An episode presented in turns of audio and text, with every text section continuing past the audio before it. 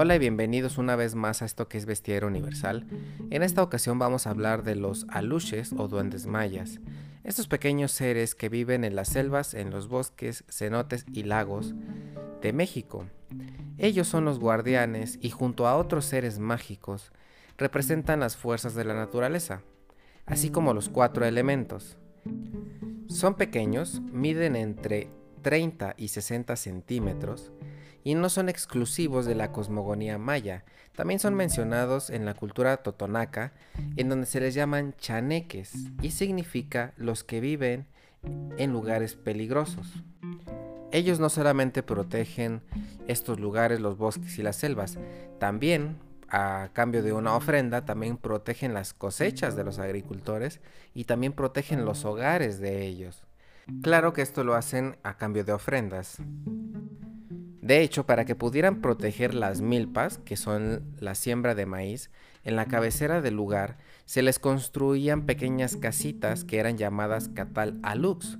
Ahí los aluches se quedaban y era una de las ofrendas que se les construía a cambio de que ellos protegieran las cosechas y las viviendas de los agricultores este trato duraba siete años. Durante siete años el aluche iba a protegerlos. Sin embargo, cumplido una vez los siete años, el agricultor tenía que cerrar la casita para evitar que el aluche se convirtiera en un ser malvado o empezara simplemente a hacer destrozos por todo lugar. Digamos que se salía de control. Así que los tratos con ellos solamente podrían durar siete años. Incluso una de las partes más curiosas de los aluches es su nacimiento. Para que ellos pudieran nacer, se tenían que crear figurillas de barro que se dejaban y se les llevaban ofrendas de bebida y alimento. Después de unos días, si, si el aluche desaparecía, se creía que había cobrado vida. Y entonces pues ya podría ir a formar parte de los seres mágicos de la selva y cumplir sus obligaciones como protector.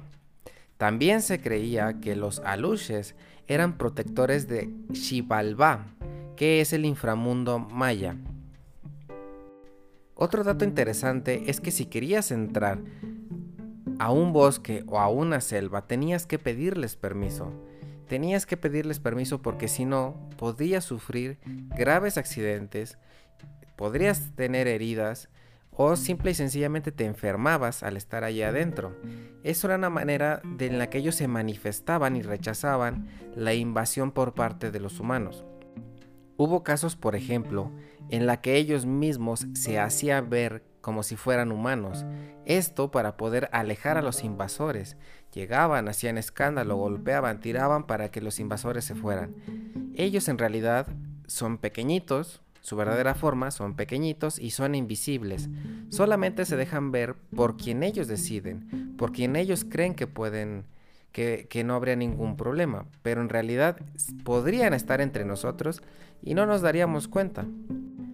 Acá en México, por ejemplo, es común que las personas eh, pierden las llaves o pierden un, lápiz o lo que sea y lo primero que hacen es culpar a la luche, al duende. Siempre dicen es que el duende te lo escondió.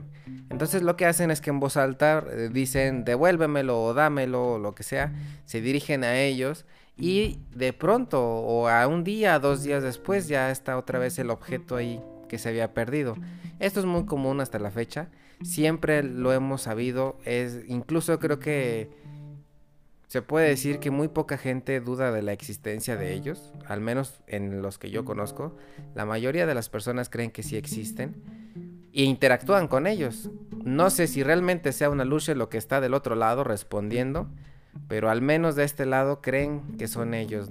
Siempre se han caracterizado por tener una personalidad juguetona, por ser, por interactuar mucho con los humanos, pero no se dejan ver. Siempre es eh, desde su distancia y como ellos deciden, pero siempre están ahí, siempre están presentes. Al menos acá en México siempre, siempre, siempre está presente la cultura de la luche. No todos los conocemos como aluches. Aluche hay que recordar es el nombre maya. Pero sí sabemos que son ellos, estos pequeños seres que protegen a la naturaleza. Siempre, siempre va a haber uno en tu casa. Y pues hay que llevársela bien, ¿no? Hay que convivir con ellos. Son parte de nosotros, creo. Los que creemos. Hay gente que no cree. Y está perfecto. no hay ningún problema en eso. Ojalá y puedan experimentarlo. Sería... Sabrían de qué estamos hablando. Hubo un tiempo en el que las personas decían que realmente la creencia del aluche venía de tierras extranjeras, que venía con las leyendas que, contaban los españoles y los piratas que tocaban puerto. Y, y en parte era porque tienen muchísimas similitudes con los duendes irlandeses, escoceses, ingleses, germánicos. Comparten muchas similitudes, el tamaño, la personalidad, las tareas que realizan, su rol en la naturaleza. Todo esto es muy parecido. Nada más que, por ejemplo, acá en México, sí existen grabados, sí existen talladas en piedra de, los aluches cientos de años antes de que vinieran los, los españoles. Es una época precolombina, antes de las colonizaciones. Entonces ahí hay otro puntito más para realmente dudar de que no existan. Porque si no existieran, ¿cómo explican estas similitudes entre diferentes países que no tenían ninguna conexión? Si ustedes me dicen que se creó la, la creencia después de la colonización, bueno, está bien, ahí te creo que se fusionaron las creencias, ¿no? Eso es bien común que se crean fusiones de religiones, creencias, tradiciones y sale algo nuevo. Pero en esta ocasión son seres que ya existían antes de que ocurriera esta, esta mezcla y en lugares muy lejanos. Entonces, no lo sé. Quizás y sí. Sería bueno, ¿no? Sería interesante al menos. No, no le vamos a poner que es bueno o malo, pero sería muy interesante poder convivir con ellos, saber qué hacen, o imaginen la sabiduría que pueden llegar a tener si ellos forman parte de la naturaleza, porque acá en México se cree que ellos junto con los otros junto con los otros seres del bosque forman los cuatro elementos y son los responsables de las lluvias, son los responsables de los vientos, son los responsables de las tormentas. Imaginen toda la sabiduría que pueden llegar a tener ellos. Sería interesante tener una charla, ¿no? Saber, saber, saber, saber un poquito de lo que ellos saben. Uno de los lugares en donde puedes encontrar estos grabados en, las pirámides de, piedra de los aluches es en Yaxchilán, en Chiapas, y en Nooj que está en Cobá, Quintana Roo. Ahí hay estos grabados en donde puedes encontrar evidencia de las creencias hacia los aluches. Una característica más que comparten los aluches con los duendes europeos es que también son de personalidad muy alegre y muy festiva. De hecho, ellos siempre son invisibles con excepción de situaciones muy específicas, como lo es cuando se congregan, cuando hacen unas reuniones masivas de pequeños aluches en medio de la selva. Y esos son los duendes mayas o los aluches, que extienden su territorio desde el sur de México hasta Guatemala y Belice, lo que vendría siendo o lo que fue el imperio maya. Y dicen, se cree, que para que una luche vaya a tu casa no necesitas hacer nada en específico, simplemente estar en comunión con la naturaleza, tener un pequeñito jardín, sembrar algo y ellos vendrán ahí porque su misión es protegerte, protegerte tu siembra, proteger los animales y si tú estás eh, dispuesto a que ellos estén ahí, seguramente ellos estarán ahí.